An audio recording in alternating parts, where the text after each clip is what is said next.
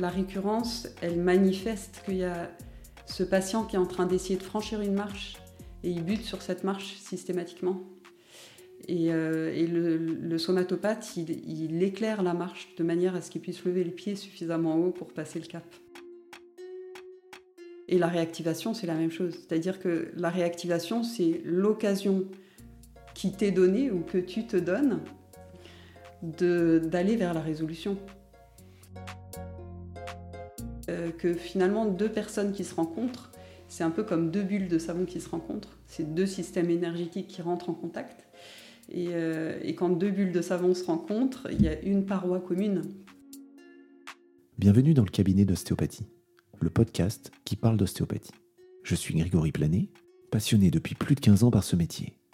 Avec mes invités, je vous propose de parler de cette médecine manuelle au travers de leur parcours et de leurs expériences.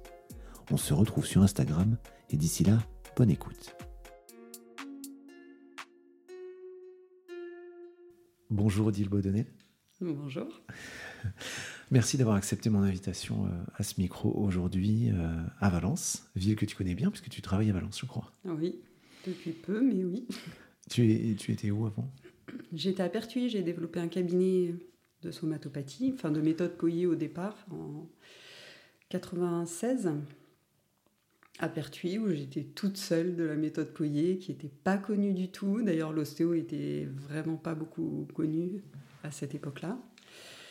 Et encore moins à l'adresse des tout petits bébés, puisque j'étais sage-femme et donc c'était quand même ma cible préférentielle.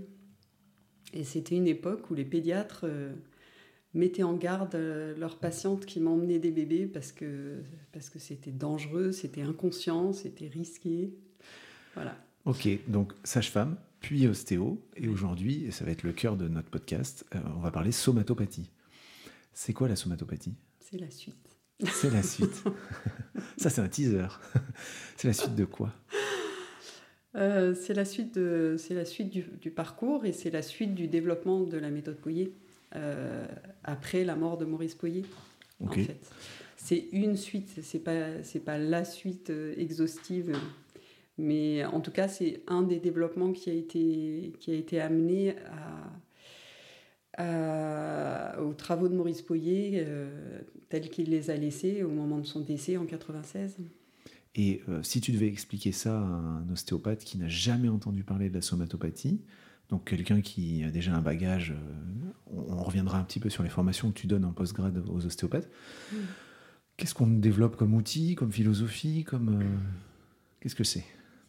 Alors la somatopathie, euh, c'est une approche qui traite de ce qui, se manifeste dans le soma, euh, dont l'origine est, psycho-émotionnelle, c'est-à-dire euh, qui parle de ce que dans le corps du patient va se manifester à partir d'un vécu particulier qui n'a pas pu être intégré pour une raison ou pour une autre. Voilà un, vécu euh, douloureux évidemment, qui a eu une charge telle ou, euh, ou à un âge trop précoce ou qui s'est répété euh, une fois de trop ou plusieurs fois de trop. Et, dont une partie de la charge n'a pas pu être intégrée. Donc bah, il y a quand même, comme tous les ostéopathes le savent, une stratégie, une intelligence corporelle qui fait que l'organisme va s'organiser pour, fonctionner avec ces bagages-là, avec ces charges. Et puis la nécessité au bout d'un moment qu'il y ait un rééquilibrage qui, se, qui intervienne, et là le symptôme apparaît. Ok, et toi tu lis le symptôme? Et euh, non. Ah. La somatopathie, c'est pas une lecture du symptôme, c'est un, on pourrait dire que c'est une traduction du langage du corps qui permet d'éclairer, de comprendre le symptôme. Mais c'est le symptôme qui amène le patient à consulter. Voilà, c'est-à-dire que euh, là, il faut que je sois plus précise. Je vais donner un exemple. Imaginons que tu es un petit garçon de 3 ans, euh, tu as ton papa, ta maman, tu, vas à l'école, c'est ta première année d'école, tout se passe bien. Et puis euh, le soir, ton papa revient pas à la maison parce qu'il a eu un accident de voiture et, il est mort. Donc tu te retrouves orphelin à 3 ans. C'est une charge, bon, c'est un exemple un peu extrême, mais c'est pour illustrer un peu. Euh, tu te retrouves à 3 ans devant euh, une situation qui est absolument pas assimilable pour toi. et avec laquelle il va falloir malgré tout continuer à vivre. Voilà, donc ce petit bonhomme de 3 ans, euh, il, va, il va être traversé par une onde de choc terrifiante, il va certainement perdre le sommeil, il va peut-être avoir des troubles du comportement, il va peut-être développer des pathologies, je ne sais pas. Mais ça, ce n'est que la manifestation de ce que son canal est capable de laisser traverser comme charge. Et bien sûr, bien entendu, tout le reste de la charge euh, ne peut pas traverser son canal parce que ça ferait tout exploser. Voilà. Donc tout le reste de la charge va rester en latence dans son système énergétique. Et puis ce petit gars, il va grandir, tant bien que mal. Et euh, il va rencontrer différentes situations de la vie euh, comme tout le monde. Et, et, puis un jour, il va peut-être avoir, je sais pas moi, son, son, son chien euh, compagnon depuis des années qui se fait écraser sur la route. Et bim, cette réactivation-là, elle va ramener dans son système une partie de la charge qui est en latence. Et là, la somatopathie intervient. C'est-à-dire que là, euh, dans son corps, ça va s'inscrire et un symptôme va se manifester. Symptôme pour lequel on va te consulter. En fait, le, le, patient va aller chez toi, euh, chez l'ostéopathe, mais tu vas utiliser des outils pour aller chercher euh, C'est-à-dire que cette charge émotionnelle que tu Le symptôme amène le patient à consulter et le, le, somatopathe pose ses mains et ses mains vont identifier que, que ce qui est en train de se jouer, ce sur quoi il est en train de buter, ce gars-là, parce qu'il a peut-être grandi, il a 20 ans, 25 ans, 40 euh, ans. Ce sur quoi il est en train de buter, c'est une blessure de séparation, d'abandon, de deuil voilà. Euh, et, donc le corps du patient manifeste ça, manifeste que là derrière, il y a une histoire de séparation, d'abandon, de deuil. Et ce petit patient, pour rester dans l'exemple, ça se manifeste par quoi concrètement? Dans tes mains, toi Alors le petit quand il a 3 ans ou le patient qui a grandi et qui vient consulter bah, Commençons par le petit. Le petit qui a 3 ans. Le petit qui a 3 ans, euh, il va pas se manifester grand-chose en termes de somatopathie. Donc euh, là, c'est plus tard. Tu vas, ouais. Euh, ça se manifeste au niveau crânien, au niveau. Euh, oui, dans un premier temps, oui, ça se manifeste au niveau crânien. Alors justement, ça change un peu de paradigme avec ce qu'on apprend dans les écoles classiques. Bon, moi, je t'ai eu comme formatrice il y a une dizaine d'années, donc euh, j'ai quelques infos, mais j'aimerais qu'on les développe ensemble. Quand tu vas aller voir un peu les sutures, tu vas aller voir les impactions, tu peux un peu rentrer dans ce détail-là? Oui. Alors, en fait, ce qu'il y a à la base de la somatopathie, c'est euh, une information différente. Bon, en, tant qu'ostéopathe, on, on, travaille avec euh, les informations qu'on capte, qu'on capte avec les mains, à partir de la qualité tissulaire, à partir de la motilité, du mouvement respiratoire primaire, de, la liberté ou pas des articulations, etc. Euh, et là, il s'agit en fait d'un niveau d'information euh, qui est plutôt de type rétraction. C'est-à-dire que euh, on pourrait parler, c'est ma manière de, l'interpréter, on pourrait parler d'une séquelle orthosympathique. C'est-à-dire qu'en devant un stress qui sollicite le système neurovégétatif d'une manière importante, il y a tous ces mécanismes de l'orthosympathique qui se, manifestent, dont cette rétraction globale qui te, met dans un état de protection, qui est la première des réactions orthosympathiques une, cellule vivante, tu, tu, lui mets une goutte d'acide dessus, hop, immédiatement, elle ferme tous ses pores parce qu'elle se met en état de protection. Et, euh, et, donc cette rétraction en somatopathie, elle va être localisée dans une zone crânienne qui, qui est... Euh, ben, en, gros, il y a une cartographie crânienne qui permet d'identifier de quelle nature, de quelle coloration est l'émotion euh, à l'origine de la zone figée. On va peut-être commencer par définir ce que c'est qu'une zone figée. Oui, une zone figée, euh, une zone figée en somatopathie, c'est le terme qu'on emploie pour euh, euh, définir ces zones crâniennes qui manquent de motilité, qui manquent de respiration, qui, n'ont plus de capacité de déploiement et qui sont dans cet état de rétraction tissulaire très particulier. On, imagine, il n'y a pas de preuve évidemment scientifique apportée à ça, mais on imagine qu'il s'agit d'une rétraction au niveau du fascia périostique, donc très profonde, euh, dans l'os lui-même, qui va hum, avoir un développement centrifuge, c'est-à-dire que c'est une rétraction tissulaire. Donc dans tes mains, ça fait, tu as vraiment une information de rétraction qui rapproche tes mains, du coup, par définition. Mais, mais dans un déploiement centrifuge, dans le sens, plus l'impact qu'il y a derrière est important, plus potentiellement elle va s'étendre. Et plus sa coloration émotionnelle est élargie, plus elle va s'étendre. C'est pas évident d'expliquer cette zone figée. Par contre, on, voit euh, vraiment ce que tu cherches, c'est-à-dire que aller chercher ce fascia périosté. Tu parles de couleur aussi, donc euh, c'est des nuances de, ressenti. C'est ce que tu transmets à tes élèves, ça. Avec, euh, à côté, tu, parlais, je sais pas si j'utilise le bon mot, un lexique ou non, une classification. C'est-à-dire, telle zone correspond à, telle, telle peur, telle problématique. Voilà, donc ça, c'est ce qu'on a, ce qu'on a identifié. En, fonction de l'endroit où on retrouve ce type de rétraction, on s'aperçoit que ça correspond à des charges émotionnelles d'une coloration particulière. Donc euh, tu vas avoir une zone, euh, une, zone qui va parler de deuil, abandon, séparation, une zone qui va parler de, de, de souffrance de communication, de manque de nourriture affective, d'abus de pouvoir, de violence, de. j'en passe. Pour, pour, connaître un petit peu, c'est très précis cet outil que, que tu, vous avez mis au point. Alors je dis vous, c'est avec Pierre Camille. C'est ça, Pierre-Camille Vernet? Oui, c'est Pierre-Camille Vernet qui est, qui est vraiment... À l'origine de ça. On pourrait dire l'accoucheur de ça. Qui était élève de Maurice Poyer. Euh, est-ce que tu peux nous, nous expliquer euh, comment vous avez fait, alors lui à l'initiative, euh, pour cartographier tout ça? Ça se passe en quelle année ça? Bah, tout ça, ça, ça débute au moment du décès de Maurice Poyer, ou juste avant, juste avant le décès de Maurice Poyer, où il était donc mon enseignant avec Claude Rossa. Moi, j'étais en, début de quatrième année de formation, je crois. Et, euh, comme j'étais sage-femme, il s'est beaucoup rapproché de moi parce que ces angoisses qui le traversaient le ramenaient à sa vie prénatale. Et donc, euh, il avait besoin d'éléments d'embryo et c'était. Voilà, c'est c'était un sujet bien sûr qui me passionnait beaucoup. Moi j'étais venue dans cette méthode euh, vraiment pour le, bébé et l'embryon. Et là vous avez fait du lien, vous avez cartographié. Et voilà, et donc là il a, on est resté très très en contact, très en lien. Bon j'ai passé mon diplôme, mais de mon cabinet de Pertuis à son cabinet à Rennes, euh, on se passait des coups de téléphone très très fréquemment et euh, il me faisait part de ses, de ses observations, des liens entre l'émotion, le crâne, le pied. Et euh, je confirmais sur mes patients à moi, euh, dans mon cabinet à Pertuis. Euh, et on, a, on a cheminé comme ça vraiment.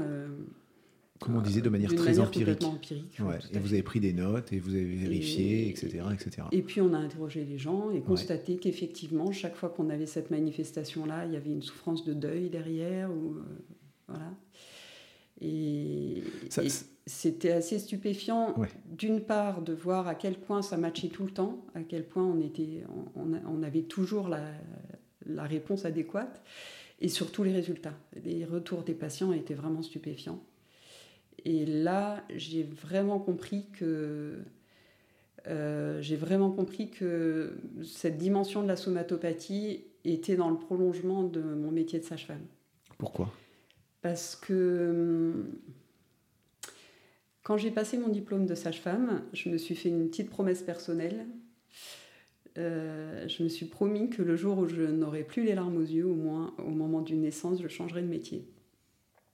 Et, euh, en fait, j'ai la même émotion dans l'accompagnement des patients avec la somatopathie, où je retrouve cette dimension-là d'être d'être euh, ben, d'accompagner quelqu'un dans un passage étroit qui lui permet d'émerger et de naître à lui-même. Et, euh, et c'est vraiment ce qui se passe en somatopathie. C'est-à-dire que euh, avant que la somato prenne vraiment sa place et qu'on mesure ce qu'elle a apporté de plus, j'ai pratiqué la méthode Boyer comme, comme voilà, la méthode Boyer, qui qui est un outil formidable et absolument magnifique, mais qui, comme je pense toutes les approches d'ostéo, euh, confrontent à, la récurrence. Et je pense que dans toutes les patientèles d'ostéo, on, a ces patients qui reviennent toujours avec la même sciatique ou avec leur même fragilité discale ou avec euh, et, et, autour de nous, euh, c'est tellement classique quand euh, on te demande ce que tu fais. Ah, t'es ostéopathe Ah, bah tiens, justement, il faut que je reprenne rendez-vous avec le mien. Ça commence à me tirer dans l'épaule. Voilà, cette, cette, notion de récurrence, eh bien, en fait, avec la somatopathie, on l'a quasiment plus. C'est-à-dire que la récurrence, elle manifeste qu'il y a ce patient qui est en train d'essayer de franchir une marche et il bute sur cette marche systématiquement. Et, euh, le, somatopathe, il, éclaire la marche de manière à ce qu'il puisse lever les pieds suffisamment haut pour passer le cap. Ça veut dire que le patient qui bute sur, sa, sur une marche, elle est d'origine émotionnelle. À chaque fois. C'est ça. Alors, si je reprends cet, cet, exemple un peu extrême du petit garçon qui devient orphelin de papa à 3 ans. Ouais. Euh, cet enfant, il va, il va grandir avec ça dans, en latence cette charge émotionnelle-là en latence, mais suffisamment loin de, de, lui pour qu'il puisse se développer normalement, plus ou moins normalement. Quand il va avoir suffisamment de maturité pour euh, absorber une partie de cette charge-là, il va se passer un événement qui va réactiver suffisamment l'émotion pour qu'une partie de cette charge revienne dans son système et qu'il puisse la faire circuler. Ok. Sauf s'il a en fait c'est ça qui va se passer. Ok. Il a peut-être fait un travail entre-temps de, deuil, par exemple ou... Oui. Alors, c'est intéressant ta, réflexion parce qu'en effet, euh, ce qu'on réalise en somatopathie, c'est que euh, la zone figée, elle va apparaître soit parce qu'il y a une réactivation, son chien se fait écraser sur la route, boum, c'est une réactivation, soit parce qu'il y a une résolution qui est en cours. Il est allé euh, faire une psychothérapie, un travail d'hypnose ou je sais pas quoi. Il a fait un travail particulier sur le deuil, et là aussi, on va voir réapparaître la zone figée. Enfin, réapparaître, apparaître la zone figée. Mais en fait, quand on creuse un petit peu, on s'aperçoit que la résolution et la réactivation, c'est la même chose. C'est-à-dire que la réactivation, c'est l'occasion qui t'est donnée ou que tu te donnes d'aller vers la résolution. Ok, c'est une chance, c'est une opportunité, si tu veux. C'est ça. Ben, en fait, c'est ce que tu me dis. Rien n'arrive vraiment par hasard. Ben, dès qu'on met un petit peu le, doigt dans la compréhension de ce qui se passe sur le plan de l'énergie, euh, on s'aperçoit que tout est en cohérence et rien n'arrive vraiment par hasard. Ok, ça me parle tout ça, c'est hyper intéressant. Comment on fait pour sentir tout ça? Parce que sur le papier, c'est super.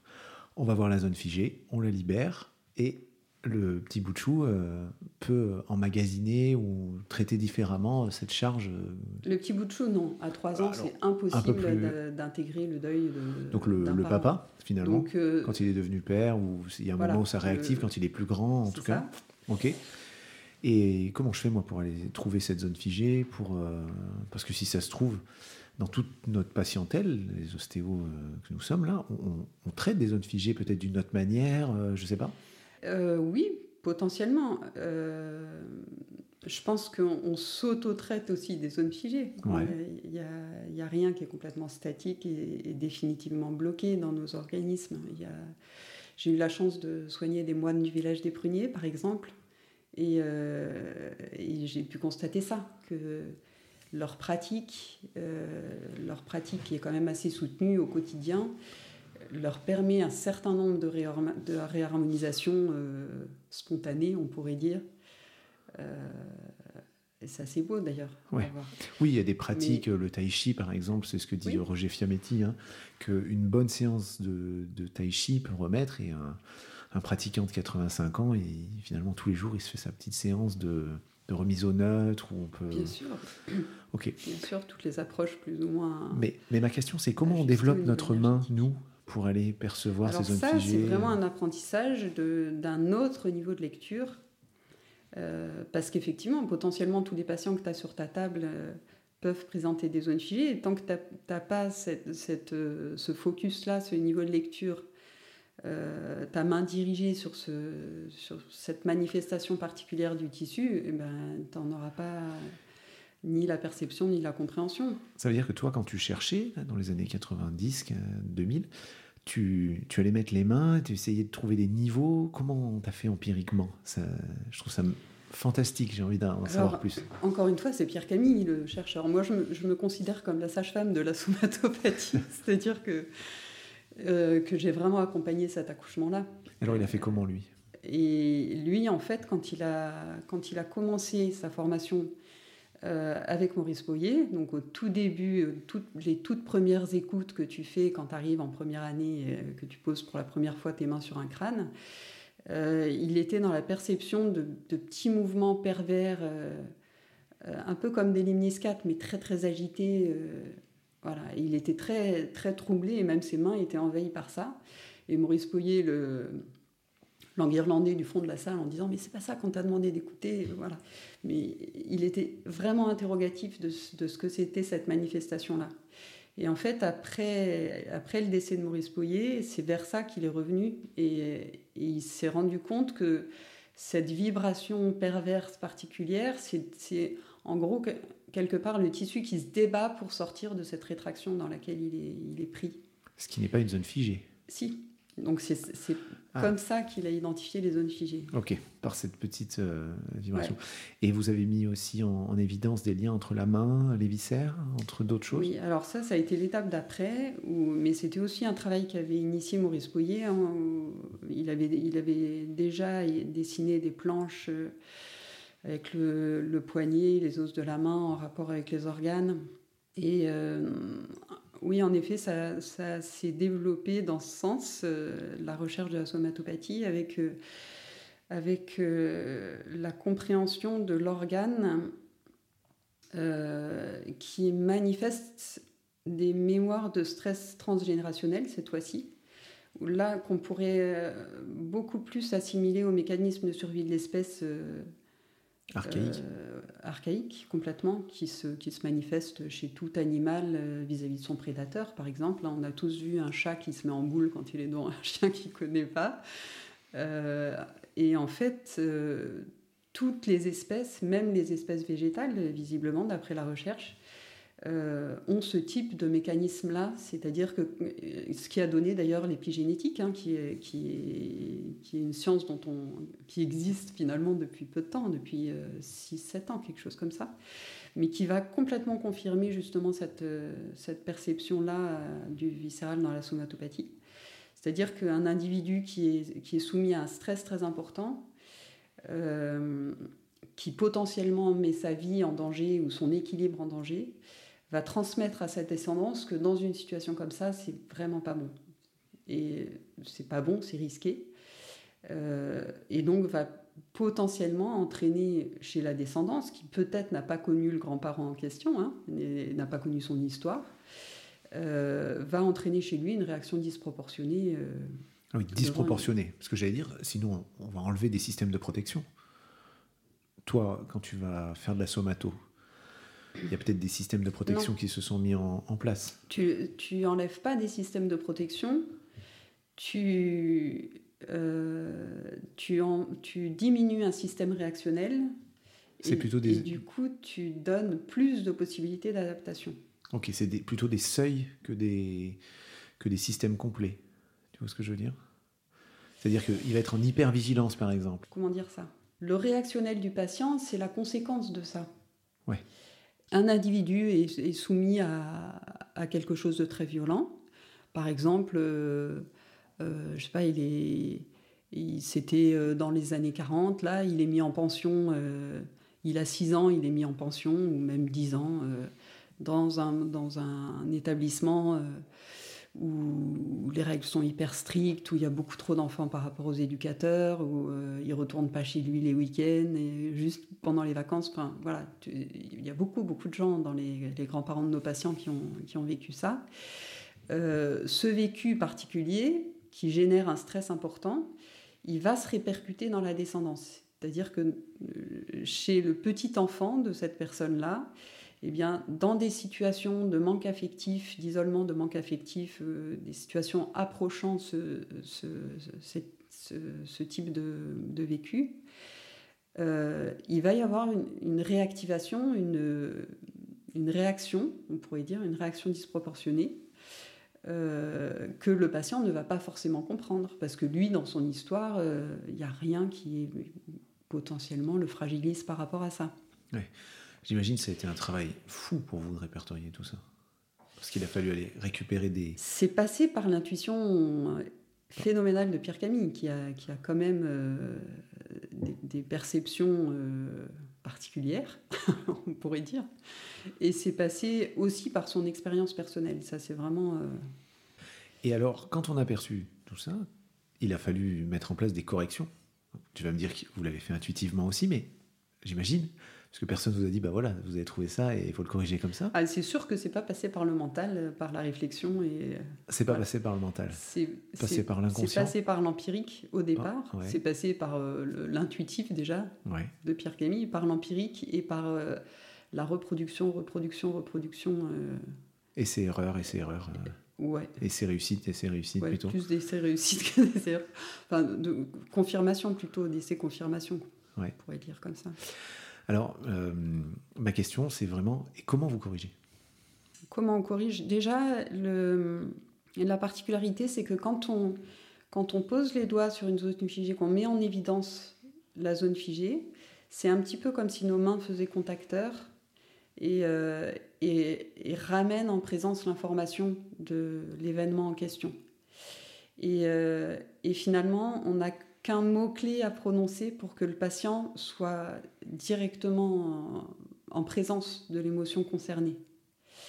Euh, si je reprends toujours ce même exemple, euh, la personne qui vient me voir euh, avec un, je sais pas moi, un limbago aigu à la suite de, enfin à la suite, non, il, il, arrive avec un limbago aigu, il fait pas du tout le lien avec la mort de son chien, il arrive avec une zone figée particulière qu'on va retrouver au niveau sous-occipital, et qui va s'étendre sur les pariétaux.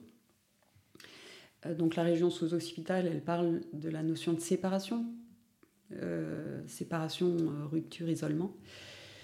la, partie postérieure du pariétal, elle parle de la notion d'abandon et la partie antérieure de la notion de deuil. Voilà, donc c'est à ça qu'il a été confronté quand il, quand il était enfant. Et, et quand on lui demande quand, est-ce qu'il a commencé à avoir mal au dos ou à quel moment euh, il a été en difficulté physique, somatique, euh, il va te dire, euh, ça, je sais pas, par exemple, il va te dire ça fait 18 mois. Et, et donc tu poses les mains sur la zone figée et tu lui évoques la notion de séparation, deuil, abandon. Et là, peut-être, il va dire euh, Ah ben, c'est peut-être parce que mon chien est mort, il s'est fait écraser. Ah oui, quand est-ce qu'il s'est fait écraser, votre chien? Ah ben, ça fait 18 mois. Voilà. Lui n'a pas forcément fait le lien, mais la réactivation euh, de son histoire, elle est passée par la mort de son chien. Sauf que nous, on sait qu'il s'agit que d'une réactivation. Ok. Voilà. Ça veut dire que, si je, si je comprends bien, si je synthétise pour voir si j'ai bien compris, toi, tu vas, à partir du moment où tu vas poser les mains, tu vas être là en observateur en tout cas au moins sur un toucher, et que tu vas faire émerger les modalités du symptôme, depuis quand, comment, pourquoi, etc., ça va revenir euh, en conscience du patient. Il va pouvoir le verbaliser. Tu n'as pas besoin, toi, de lui dire. Si je comprends bien, c'est ça. Hein. oui. Alors, l'intérêt du mot-clé, c'est que effectivement, ça, canalise le patient sur la vibration qui est, qui est en présence, qui est là, qui cherche à, émerger. Et, euh, et, le fait d'avoir les mains sur la zone figée, ça va le ramener directement à l'événement qui est, qui est concerné. Qui, est, qui est en train d'essayer de se drainer en quelque sorte. Et donc ça va, ça va le ramener dans ce champ d'émotions-là. Donc très souvent, on a des larmes sur la table, des manifestations euh, qui peuvent être des tremblements, qui peuvent être... Euh, c'est pas ça qu'on recherche non plus, mais évidemment, ça, se manifeste. Et, euh, c'est aussi, aussi une manifestation qui montre qu'il y a quelque chose qui est en train de se libérer. Ok.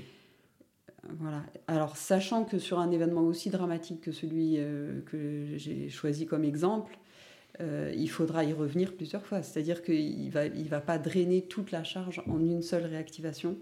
Et sa vie va lui offrir de multiples occasions de séparation où chaque fois, il va en drainer un petit, un petit paquet de plus.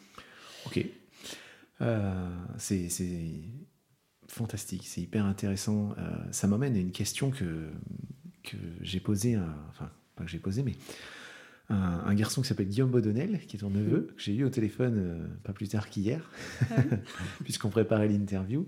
J'ai dit Guillaume, t'as pas une question pour surprendre un peu ta tante, puisqu'il est somato aussi euh, sur Lyon, on lui fait un petit coucou. Il me dit, je, suis embêté, il y a une patiente il n'y a pas longtemps qui m'a demandé des écrits et qui lui dit, mais c'est quoi la somato? Où est-ce que je peux avoir des infos là-dessus? Il était très embêté, il n'avait pas la réponse. Donc la question de Guillaume, c'est quand est-ce que tu écris un bouquin pour euh, expliquer tout ça? Oui. c'est la question que beaucoup me posent depuis des années. J'ai un emploi du temps qui ne m'a pas encore permis de. Donc ça, Guillaume d'aller dans ce sens, mais il est en préparation ce bouquin. Il est en préparation. Oui. Ok, je lui passerai. Un certain nombre d'années. je lui passerai le message. Donc, sur comprendre la somato, comprendre votre ressenti, ton ressenti, quelle information tu vas chercher, quelle correction à faire derrière, le lien avec le patient. Mm. Alors, ça se rapproche de, puisque je m'intéresse un petit peu dans ce podcast à, différentes, euh, on va dire, sur les nuances des différentes ostéopathies, et on en parlait à midi en, déjeunant ensemble.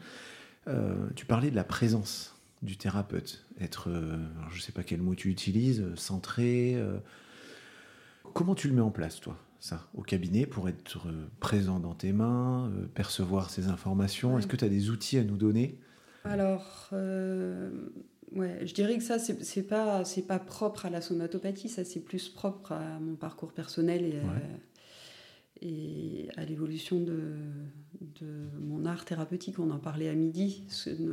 Nos, pratiques sont vraiment proches de, des pratiques d'un artiste, c'est-à-dire qu'on passe nos vies à, chercher, à cheminer, à creuser un sillon euh, pour être au plus près possible de ce qui est notre vibration dans cette, euh, dans cette approche du soin. Euh, et, moi, mon sillon, il, me conduit irrémédiablement vers, vers cette nécessité de, l'alignement du thérapeute qui va du coup se mettre dans une vibration la plus pure possible pour amener une résonance, la résonance la plus précise possible aussi chez le patient.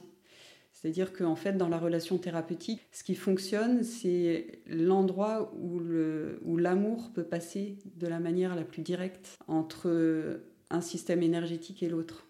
Il y a un gars qui fait un bon boulot, je trouve, qui est, qui est en termes d'ouverture des consciences et de compréhension, qui s'appelle Franck Lambay, qui est podcaster aussi. Et, euh, j'ai fait une formation avec lui en plus cet été. Ok. Et qu'est-ce qu'il dit, Franck? Et euh, Franck, en fait, euh, il, me paraît parler de somatopathie, sans le savoir évidemment, mais, mais d'une manière efficace quand il dit que finalement deux personnes qui se rencontrent c'est un peu comme deux bulles de savon qui se rencontrent. C'est deux systèmes énergétiques qui rentrent en contact. Euh, et, quand deux bulles de savon se rencontrent, il y a une paroi commune qui, euh, euh, qui est la zone, la zone vraiment de rencontre, qui est la zone de résonance commune entre l'un et l'autre. Et effectivement, le patient qui vient me voir, la seule chose que je peux rencontrer chez lui, c'est ce qui est commun à mon système énergétique à moi. Et donc moi, je vais pouvoir mettre en lumière chez lui ce qui est identique chez moi, ce qui est sur la même fréquence chez moi. Et, donc le même patient qui irait te voir toi, euh, bah, c'est pas la même chose qui se mettra en vibration parce que toi, tu vas pas éclairer la même chose que moi. Voilà. Alors, Ouais, c'est la notion de semblable. Ouais, c'est ça. C'est par ce semblable que tu rencontres le patient. Et euh, du coup, plus tu vas être, euh, plus tu vas te connaître toi-même et plus ta vibration à toi va être épurée, plus ce que tu vas mettre en lumière chez le patient va être, euh, va être épuré et plus la magie va pouvoir fonctionner. Et la magie, pour moi, il n'y en a pas d'autre que ça. C'est l'énergie, la seule qui, qui, qui meut la vie, c'est l'amour. l'énergie de base, c'est l'amour. C'est l'énergie créatrice par excellence. Tu, es la deuxième sage-femme ostéopathe à dire ça euh, dans notre micro. Elisa Boileau, qu'on salue, dit là où il y a de la peur, il faut mettre de l'amour. Voilà, mais toutes les traditions le disent, il y a deux énergies euh, en puissance, la peur et l'amour, et l'une repousse l'autre. Alors, est-ce qu'on peut faire un, petit cas clinique euh, avec cette idée sur un problème d'énurésie? Est-ce que tu, es prête à jouer, à, ah nous bah donner un peu des infos? Qu'est-ce qu'on va retrouver euh, chez le patient? À côté de quoi il ne faut pas passer? Euh, Voilà, un peu tes. C'est ça qui est très intéressant avec la somatopathie. Euh, c'est qu'on n'est on n'est pas pour certains, ça pourrait se rapprocher du décodage biologique, mais on n'est pas du tout dans le décodage biologique. C'est-à-dire que le décodage biologique va utiliser le symptôme pour identifier le problème. Euh, le somatopathe, ne va pas partir du symptôme, il va partir de la lecture du, corps du patient. Et, euh, en fonction euh, du patient, la manifestation symptomatique de, de, ces dysfonctions somatopathiques va être différente. Voilà. Donc un petit patient qui est unurésique, euh, il peut y avoir plusieurs problématiques différentes en fonction de ce qu'on va retrouver. Donc chez ce petit patient, admettons que je, retrouve un ethmoïde figé, par exemple. L'ethmoïde en somatopathie, il évoque euh, les capacités à se projeter, à se projeter dans l'avenir, à mettre en œuvre, à, se mettre en, en, mouvement, en action. Ce qui est postérieur, c'est ce que tu reçois, et ce qui est antérieur, c'est ce que tu en fais, c'est comment tu comment tu mets ta, ta, vie en mouvement. Et l'ethmoïde, il ramène à la conception, c'est-à-dire à comment on a été projeté vers l'avenir et euh, avec quelle charge euh, consciente ou inconsciente des parents, quelles attentes, euh, voilà, tout ce qu'il y a, tout ce qui a en arrière-plan, tout ce qui va potentiellement plomber la flèche qui va avoir plus ou moins de mal à trouver sa cible. Donc on se retrouve par exemple sur une zone figée de l'ethmoïde. Donc, admettons que chez ce petit enfant, il y a une zone figée d'ethmoïde et que euh, on s'aperçoit que cet enfant n'était pas, pas attendu du tout, que c'était pas le moment pour ses parents, que ça a été euh, un peu difficile à admettre qu'il arrive à ce moment-là. Je, te coupe, mais ça, ça tu le demandes. C'est de la discussion, c'est dans l'anamnèse. Il, il, y a quand même un échange. Il y a un échange. la, la, verbalisation, euh, les mots sont très très importants et très sensible. Et c'est là même pour moi que, la vraie difficulté à devenir un somatopathe. Euh, c'est peut-être pour ça que ce bouquin n'est pas, encore pas encore là, parce que euh, je redoute vraiment le moment où il y aura un livre avec un mode d'emploi pour la somatopathie et que ça devienne un, un outil utilisé comme ça à tort et à travers, un peu comme euh, des apprentis sorciers, sans du tout tenir compte de cet alignement nécessaire avec le patient et de ce sensible dans lequel on rentre dès l'instant où on touche à l'émotion. Euh, vous êtes nombreux, pardon, je te coupe, vous êtes nombreux euh, ostéopathes à, considérer qu'il faut transmettre ça en compagnonnage, du moins en apprentissage humain, de cœur à cœur, plutôt mm. que des recettes. C'est ça. Mais nous, Parce qu'il y, a forcément, euh, il y a forcément un risque d'appropriation euh, d'un outil sans conscience de, sans conscience de, de ce qu'on va toucher et de ce qu'on peut bousculer et, et, abîmer aussi. je comprends. Dans cette euh, subtilité-là. Mais comme je dis, nous, curieux, on, est frustrés de ne pas avoir un bouquin à lire là-dessus, donc euh, il faut trouver un compromis. Mais, voilà, il faudra écrire un bouquin d'une manière euh, suffisamment fine pour que cet aspect-là apparaisse. Ok. Donc cet enfant, il, a, pardon. Voilà, il a, il a l'ethmoïde figé, il est, il est énurésique, donc il est petit, il n'est pas venu tout seul. Il a des parents qui sont avec lui, ou au moins un parent. Et du coup, on ne va pas... Euh, on va faire en sorte dans la verbalisation de ne pas créer de la culpabilité ou de ne pas non plus être dans une investigation euh, systématique. Donc ça va, passer plutôt dans une conversation assez légère, entre guillemets, en tout cas le plus allégé possible, par euh, des questions. Euh, Ça, c'est quelque chose qui était inné chez toi, cette discussion? C'est quelque chose que tu as appris à l'école de sage-femme en ah non, pas à l'école de sage-femme. je m'en doutais. En devenant mère, comment on apprend ça à discuter?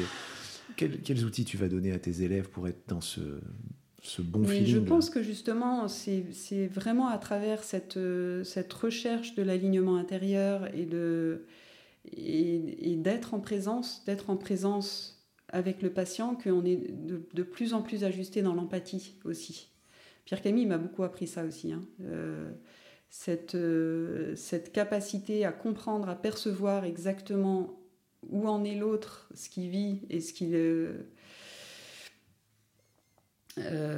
ce, qui, ce, ce, qui, lui est difficile, ce qui va le mettre en difficulté, ce qui va, ce qui va l'aggraver ou ce qui va le soulager, euh, te permet de choisir les mots qui sont appropriés.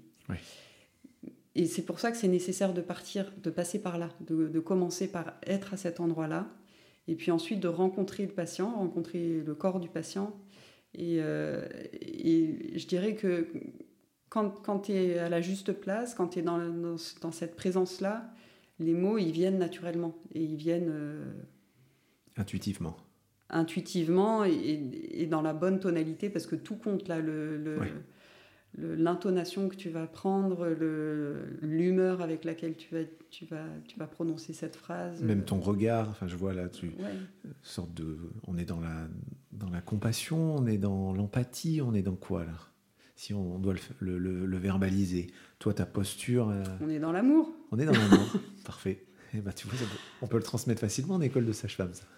Soyez dans l'amour. Ok, ça, rebondit vraiment sur. Euh, bah, on, parlait tout à l'heure de, Patrick Jouot, par exemple, euh, sur, euh, sur ce qu'il dit. Alors, il parle du toucher liquidien qu'on a eu dans un podcast précédent, mais on sent que vous vous retrouvez. quand je dis vous, c'est les ostéopathes qui m'inspirent et que j'interviewe.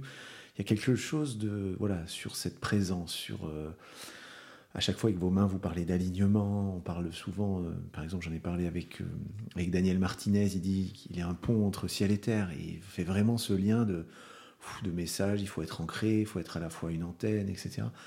Vous l'exprimez de manière différente, mais finalement, il y a quelque chose de commun qui est, qui est vraiment peut-être plus important que la technique à aller chercher chez vous. Ça te parle, toi, ça? Oui, je pense, oui, vraiment. Vraiment, c'est-à-dire que la technique nous permet d'entamer ce chemin qui, euh, qui, qui, nous amène euh, justement à cet alignement, cet alignement vertical en effet, hein, entre, entre la matière et, l'esprit, ou la matière et la lumière si tu préfères. J'aime bien. mais euh, mais c'est dans ce canal-là entre la matière et l'esprit que, que circule l'amour, que passe l'amour. Et, alors... et, en fait, c'est ça qui guérit les gens. C'est-à-dire que c'est au-delà de la technique. La technique, elle nous est importante, nécessaire au départ pour, euh, pour explorer ça, mais, euh, mais ensuite, tu t'aperçois que c'est au-delà de la technique. Ok. On ne peut pas s'en passer, et pourtant, c'est au-delà de la technique. Ok, ça me parle. Comment tu fais euh, Quels sont les secrets d'Odile pour être centré comme ça? Tu fais du yoga tous les jours, tu fais de la boxe taille, J'ai une petite idée, hein, mais. oh, mais c'est un, un parcours de, toute une vie, ça. C'est une recherche personnelle de toute une vie. Je, je, crois que j'ai eu la chance de, de venir de parents qui étaient déjà dans une recherche spirituelle et, et qui m'ont sensibilisé, je dirais, de manière un peu innée à, à cette recherche-là. Et puis et puis, euh, oui, je crois que j'ai un, attrait du, un attrait à comprendre, à comprendre l'invisible depuis que je suis toute petite. et voilà. Et après, euh, mon parcours, il est passé beaucoup par, euh, par des maîtres comme Tish Nathan, que j'évoquais tout à l'heure au village des Pruniers, ou Vipassana. L'enseignement Vipassana, c'est un de ceux que je trouve le plus puissant pour apprendre à se connaître. Ok. Euh, mais j'ai pas, pas une, technique précise parce que je pense pas que ça passe par une technique justement. C'est déjà énorme comme outil. Euh, des, lectures qui t'ont euh, inspiré Énormément. Allez, une comme ça, un livre qui, qui tu me recommandes. Le pouvoir de l'instant présent, de Cartelet. Cartelet, ouais. Ok. voilà, mais je pourrais, je pourrais en citer plein d'autres. Le cerveau de Bouddha, c'est peut-être finalement ça la clé, c'est d'en avoir lu beaucoup, de chercher, euh, d'avoir emmagasiné énormément, euh, t'as essayé, t'as expérimenté, t'as lu énormément de bouquins. En fait, t'es inspiré de pas mal de, de courants, de choses comme ça, pour te construire. Oui, mais je pense que c'est vraiment à, travers l'expérience personnelle que, que, l'alchimie se fait. C'est-à-dire, en, sanskrit, il y, a, trois termes différents que je n'ai pas retenus parce que c'est du sanskrit. Et voilà, mais il y, a, il y, a, trois types de sagesse. Il y a la sagesse de, de, de ce que tu as lu, voilà, des bouquins que tu as lus, que tu as trouvé très intéressants. Et puis, il y a l'étape d'après, c'est la sagesse de la réflexion que ça t'a amené à faire, de ton cheminement personnel de réflexion. Et puis, la troisième sagesse, qui est, qui est la sagesse établie en quelque sorte, c'est l'expérience personnelle que tu as fait de ce que, de, de ce que tu as exploré. Et euh, je pense que c'est là qu'il commence à se passer quelque chose en termes d'alignement. Ok. Ça pourrait être la définition de la maturité, ça aussi Oui. Si, finalement. Et puis, euh, et puis finalement, le résultat aussi des expériences de la vie. Et, euh, Tu t'appuies beaucoup sur tes expériences en dehors du, du cabinet? Oui, je, je, je, pense que ma vie, l'adversité de ma vie a été ma plus grande enseignante. Ok. Non, mais très, ça, c'est de la méthode.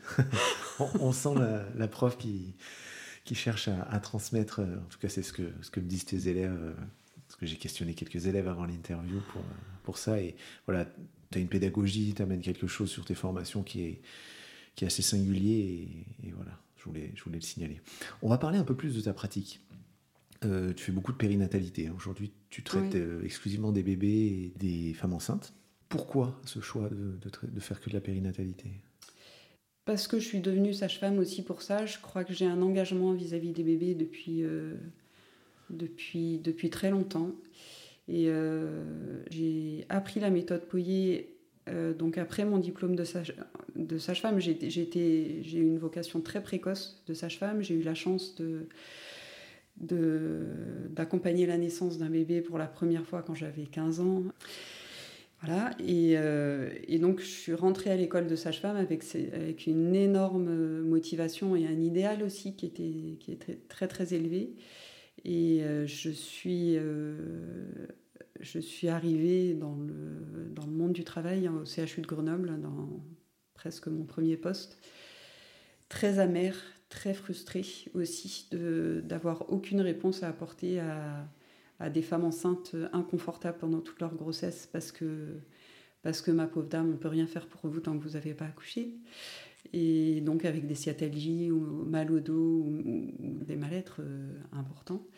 Et puis surtout, euh, j'étais, désespérée de voir ces regards d'enfants qui souffrent et de rien pouvoir faire de ces bébés qui pleurent euh, et qui, à travers leurs regards, manifestent à quel point il y a de la souffrance et, à quel point il y a besoin d'aide. Et j'étais extrêmement choquée de la légèreté avec laquelle on, on, abordait ça dans le milieu médical en disant aux parents Ah, bah vous n'avez pas tiré le bon numéro, ma pauvre dame.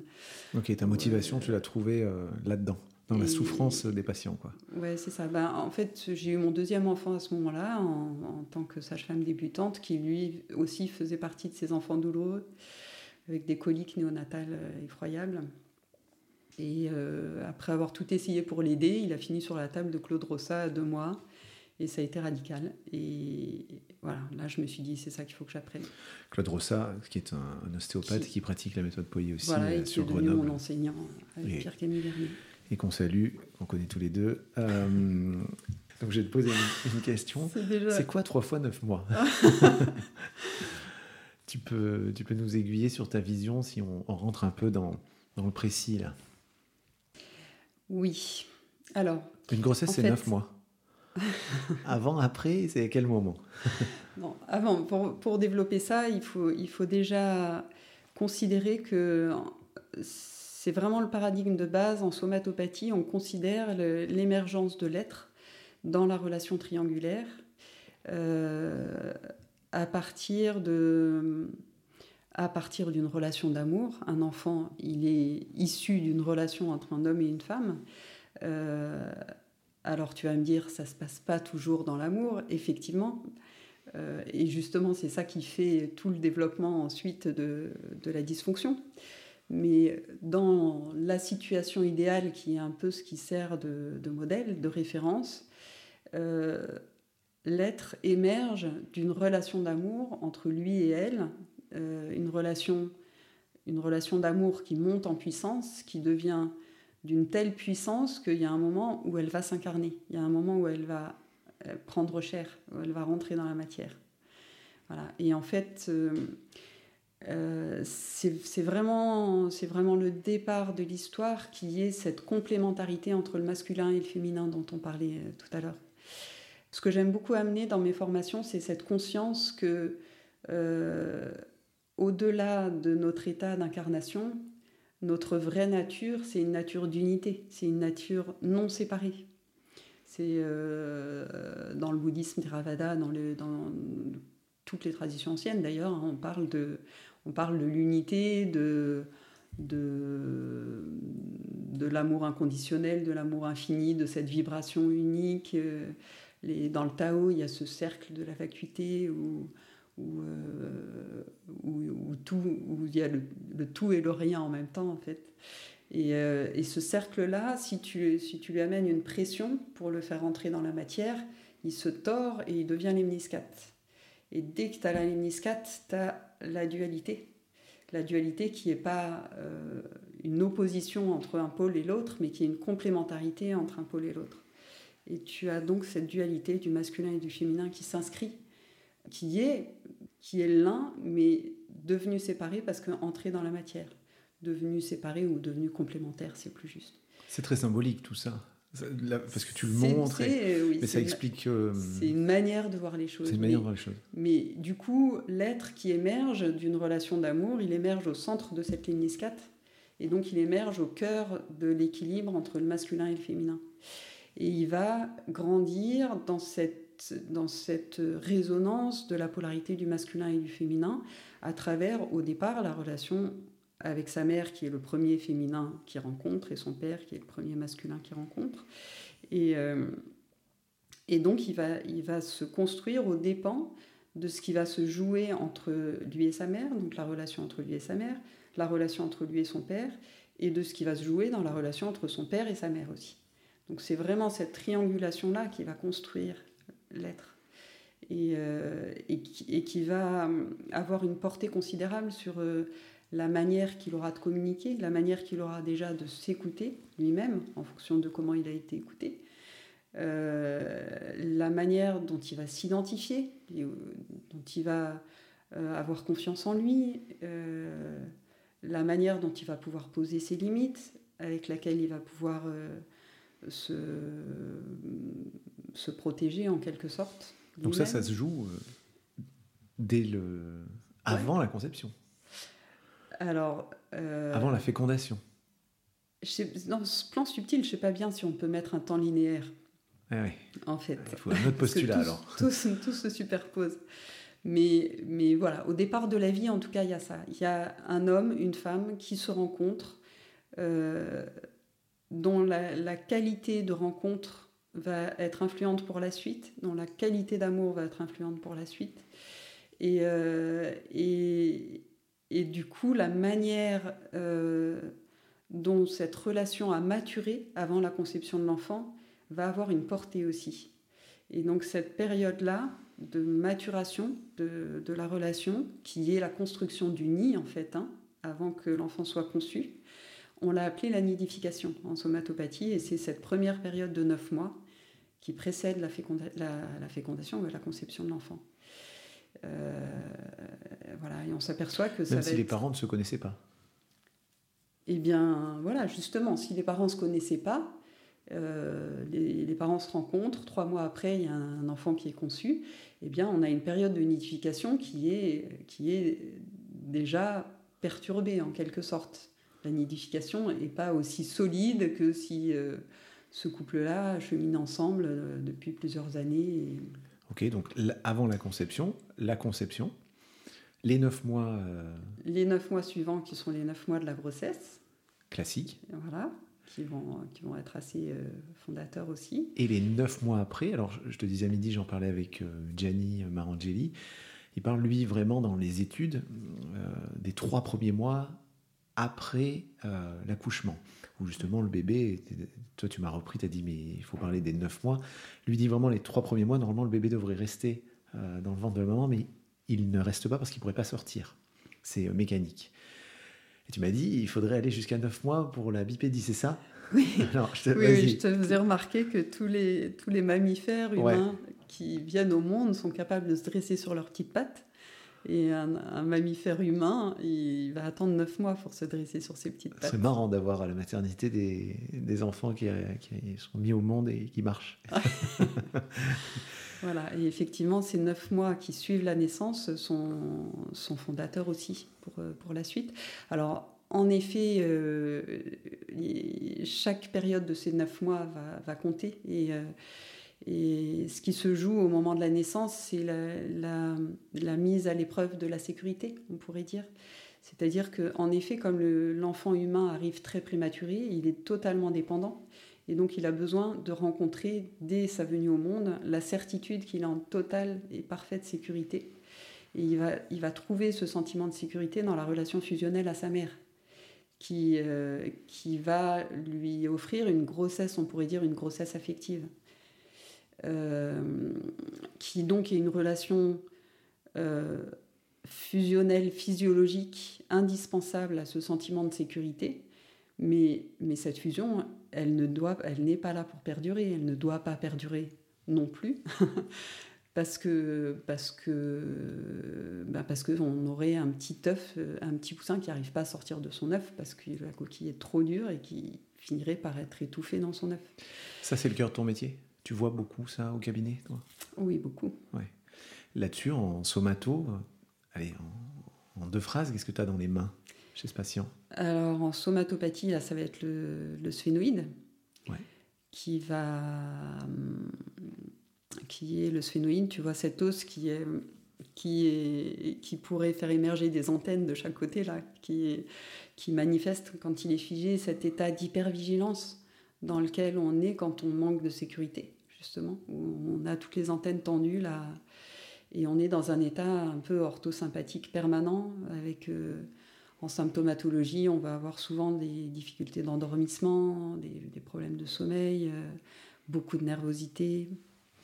Et Chez ton enfant énurésique, éventuellement, tu peux aussi. Tu peux le retrouver aussi. Ce genre de manifestation. Tu vas plus loin euh, que le sphénoïde. Tu, vas même sur l'intra-osseux, sur les sutures embryologiques du sphénoïde, de l'occiput, hein, dans, dans, la somatopathie. C'est-à-dire qu'on va aller chercher. Enfin, bah, non, je te pose la question. Qu'est-ce que tu vas aller chercher sur un sphénoïde, un pré, un post euh. Oui, alors là on, là, on va revenir un, petit peu plus sur, le, sur les principes de base euh, de la somatopathie qui, qui sont que euh, tu as en effet la zone figée qui se manifeste, qui est la zone figée, donc c'est une rétraction, une rétraction tissulaire qui évoque un état orthosympathique, donc qui parle d'une peur. Je vais digresser un peu, mais j'ai l'habitude, je pense que ça éclaire aussi pas mal cette notion de zone figée. J'ai l'habitude de dire à mes étudiants que chaque fois qu'il y a de la compression, il y a de la peur. Et, euh, en fait, en parlant des sutures, quand tu as des sutures qui sont en glissement, c'est-à-dire que tu as décalage des surfaces articulaires l'une par rapport à l'autre, un décalage minime évidemment, on sait dans notre approche, mais un décalage. On, appelle ça un axe traumatique. Hein. Il y a eu un impact euh, qui est allé au-delà de la fonction de l'articulation et, euh, et donc il y a un trauma derrière.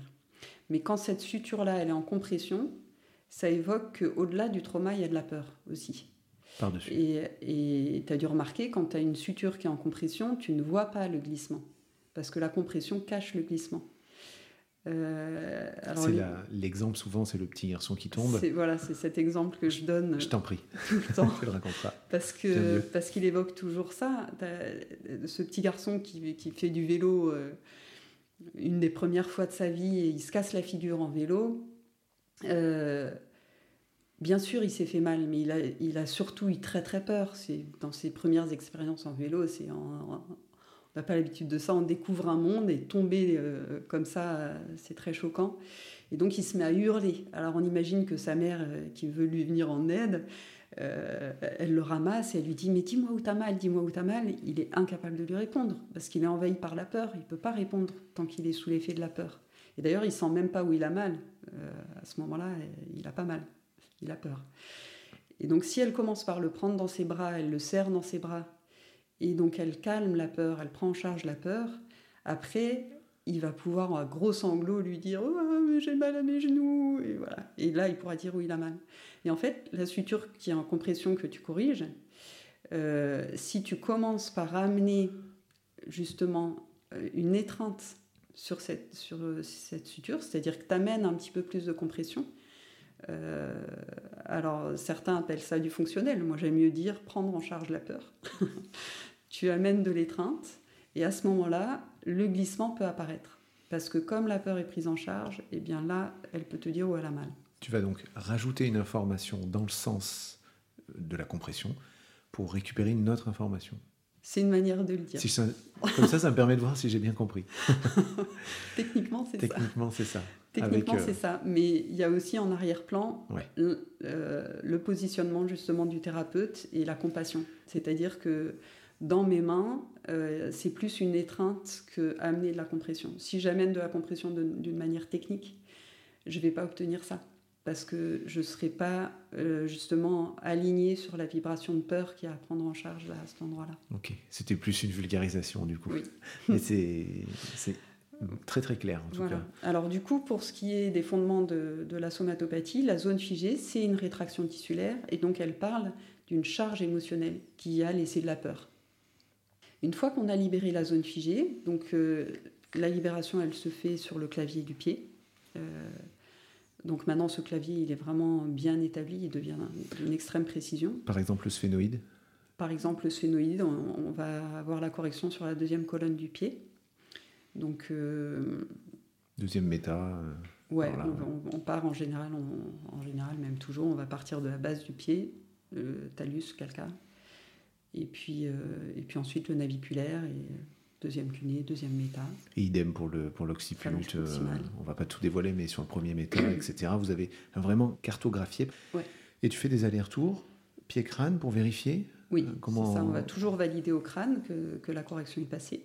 Donc une fois la zone figée prise en charge, euh, on va revenir au crâne et le sphénoïde est libéré. Ok, il est libéré en termes de rétraction tissulaire, mais il n'a pas, pas forcément retrouvé encore sa motilité euh, optimale, son MRP. Parce qu'il peut y avoir des axes traumatiques associés. C'est-à-dire que, euh, bon, on a pris cet exemple-là de l'insécurité. Un enfant vient au monde, l'accouchement ne se passe pas bien, euh, il a un peu de mal à démarrer, donc on va le mettre en, observation dans une couveuse séparée de sa mère pendant deux heures, par exemple. Voilà.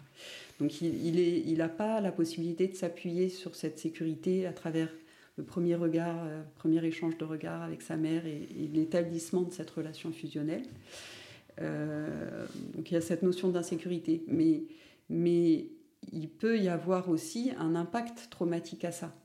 Euh, admettons que, enfin admettons, c'est pas difficile à admettre parce que c'est comme ça que ça se passe, euh, qui vivent d'une manière euh, un peu traumatisante la sonde qu'on lui enfile dans le nez pour lui dégager les voies aériennes supérieures,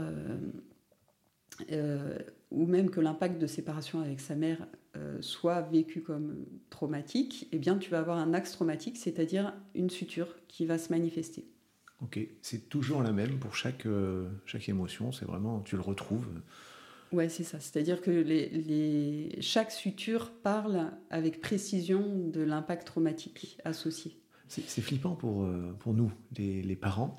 On se dit, waouh, il faut vraiment être attentif à beaucoup de choses, euh, sans tomber dans, le, dans la psychose. Hein.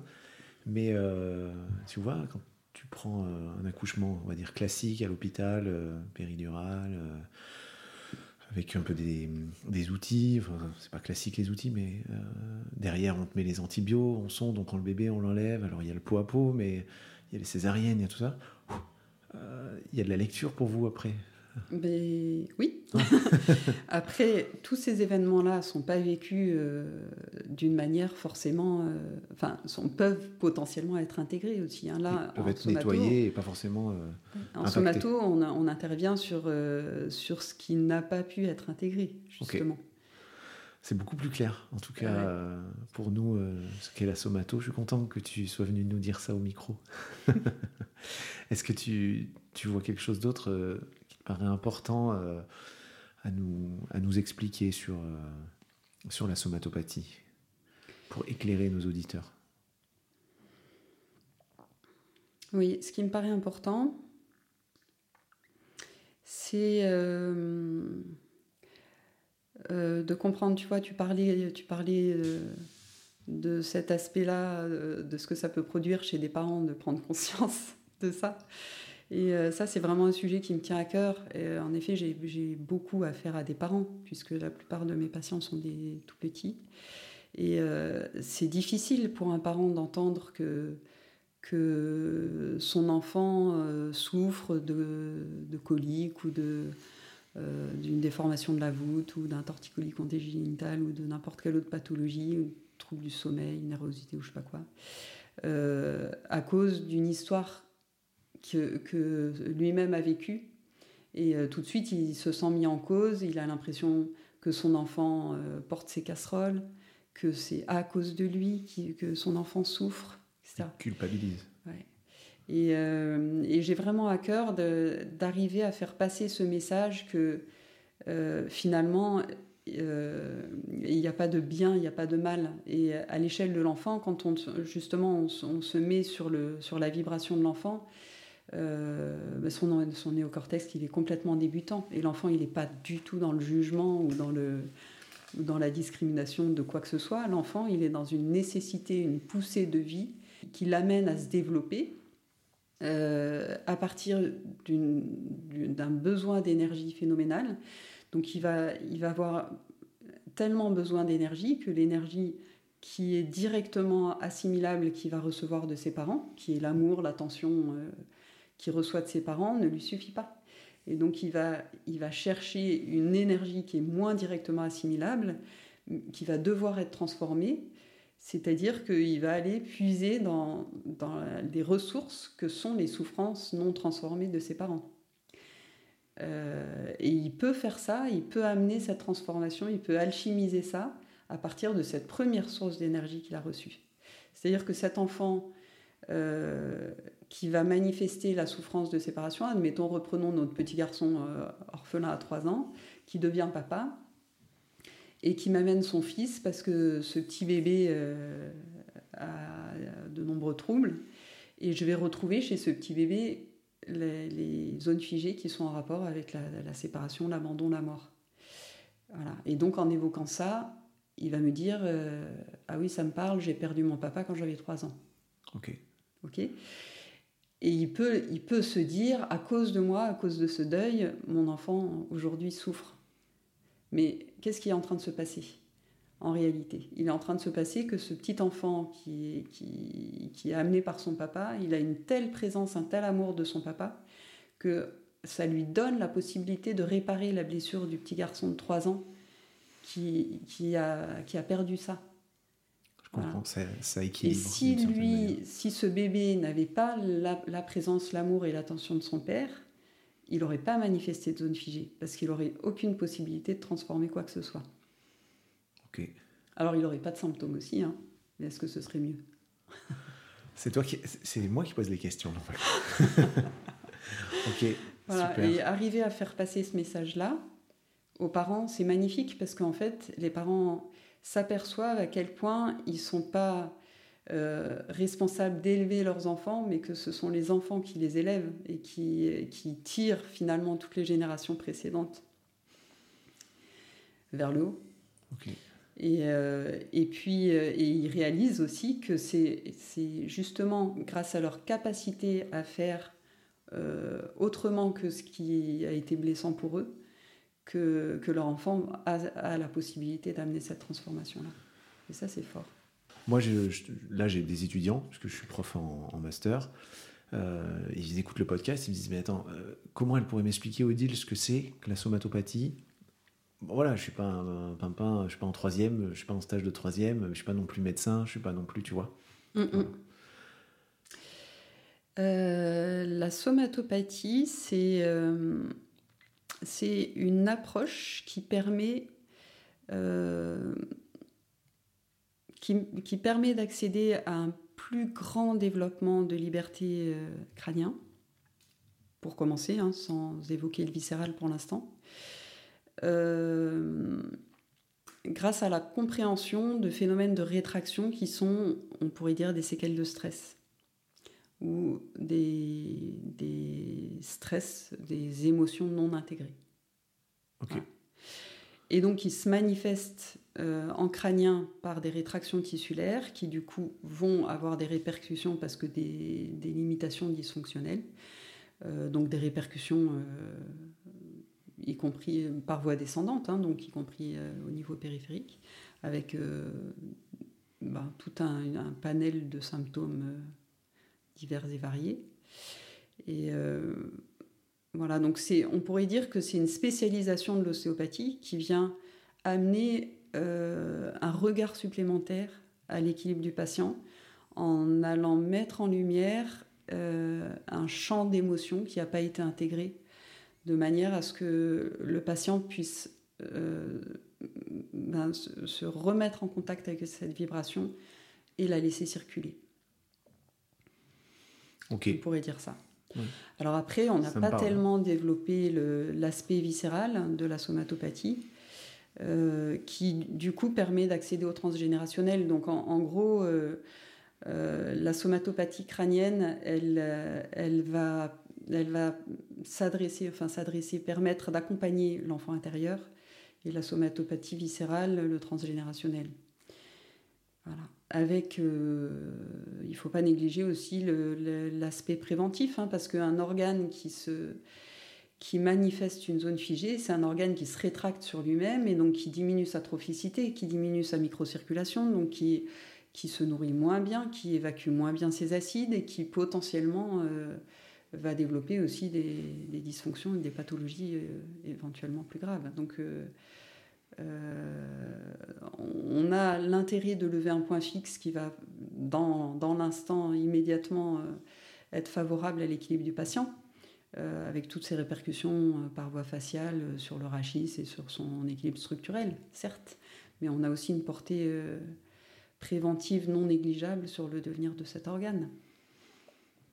Ok, c'est un peu plus poussé déjà. Oui. ça me va bien, ça me parle. Il y a une tradition dans ce podcast, c'est qu'il y a un petit jeu à la fin. Euh, ce que je te propose, si tu es d'accord, euh, c'est de me donner une citation ou une phrase de, Maurice Poyer. Est-ce que tu as quelque chose qui disait euh, de manière régulière que tu utilises? Que j'utilise peut-être pas. Si je l'utilise quand même, je, la reprécise assez fréquemment. Dans l'idée qu'on essaie d'en faire le moins possible. Maurice Poyer disait qu'il avait développé cette méthode parce qu'il était flemmard et que, que ça lui allait bien d'en faire le moins possible. Euh, voilà. Bon, après, pour moi, c'est l'intérêt d'en faire le moins possible. C'est bien, bien au-delà de ne pas se fatiguer. Apprendre avec des pincettes. Euh, en tout cas, non, non, non, non, je, je, je, je, prends ça vraiment comme un, un principe important mais vraiment dans l'idée d'être ajusté par rapport au système informationnel, c'est-à-dire de ne pas sursaturer euh, d'informations le système du patient, mais d'être vraiment ajusté sur euh, l'information à apporter qui va lui-même devoir s'approprier et ensuite euh, transformer son schéma corporel autour de ça, et pas le surcharger d'informations. Et cette juste limite, je la trouve vraiment importante. Ok. Le mieux l'ennemi du bien. C'est ça. Une phrase ou une citation de Pierre-Camille Vernet? Hmm. Alors, Pierre Camille, euh, il dit souvent on ne fait pas un enfant à deux, on fait un enfant à trois. Tu peux expliquer un peu plus? C'est-à-dire qu'il y a le père, il y a la mère et il y a la relation entre les deux qui va, qui va concevoir l'enfant aussi. Ok. Une citation qui correspond le mieux à ta philosophie de soins? Situation de Théard de Chardin, qui est que. Je crois que c'est Théard de Chardin, mais j'ai un petit doute d'un coup. Euh, qui est que l'être n'est pas un, un, humain incarné qui, qui va faire une expérience spirituelle, mais un être spirituel qui vient faire une expérience dans la matière. il ne la dit pas exactement comme ça, mais c'est... On comprend l'idée. C'est ça. J'aime beaucoup. Euh, la phrase que tu répètes le plus à tes patients À mes patients Ou à leurs parents Parce que tu as des bébés. Ce que je répète le plus souvent à mes patients, donc aux parents de mes petits patients, c'est qu'un enfant qui est bien accompagné, il peut tout traverser. Avec la présence et l'attention, l'amour et l'attention de ses parents, il peut tout traverser. J'adore. La phrase que tu dis le plus à tes élèves en postgrad De revenir à cet alignement intérieur, d'avoir ce regard sur la quantité de son attention qui est tournée vers le, patient et la quantité de son attention qui est tournée vers soi-même. Et euh, finalement, c'est cette alchimie entre un juste équilibre entre les antennes tournées vers l'intérieur et les antennes tournées vers l'extérieur qui permet d'être dans une bonne mesure du, soin et de l'accompagnement. Pour ceux qui, veulent un petit bonus, euh, eh bien, je ferai un petit épisode bonus sur la gémothérapie. On en parle juste après. Merci Odile d'être venue. À très vite. Avec grand plaisir. Global Thinking. Merci d'avoir écouté entièrement cet épisode je vous invite à mettre 5 étoiles sur iTunes afin que je monte dans les référencements. Et pour aller plus loin dans l'intimité du podcast, on se retrouve sur Instagram avec des photos. Je vous embrasse, à très vite.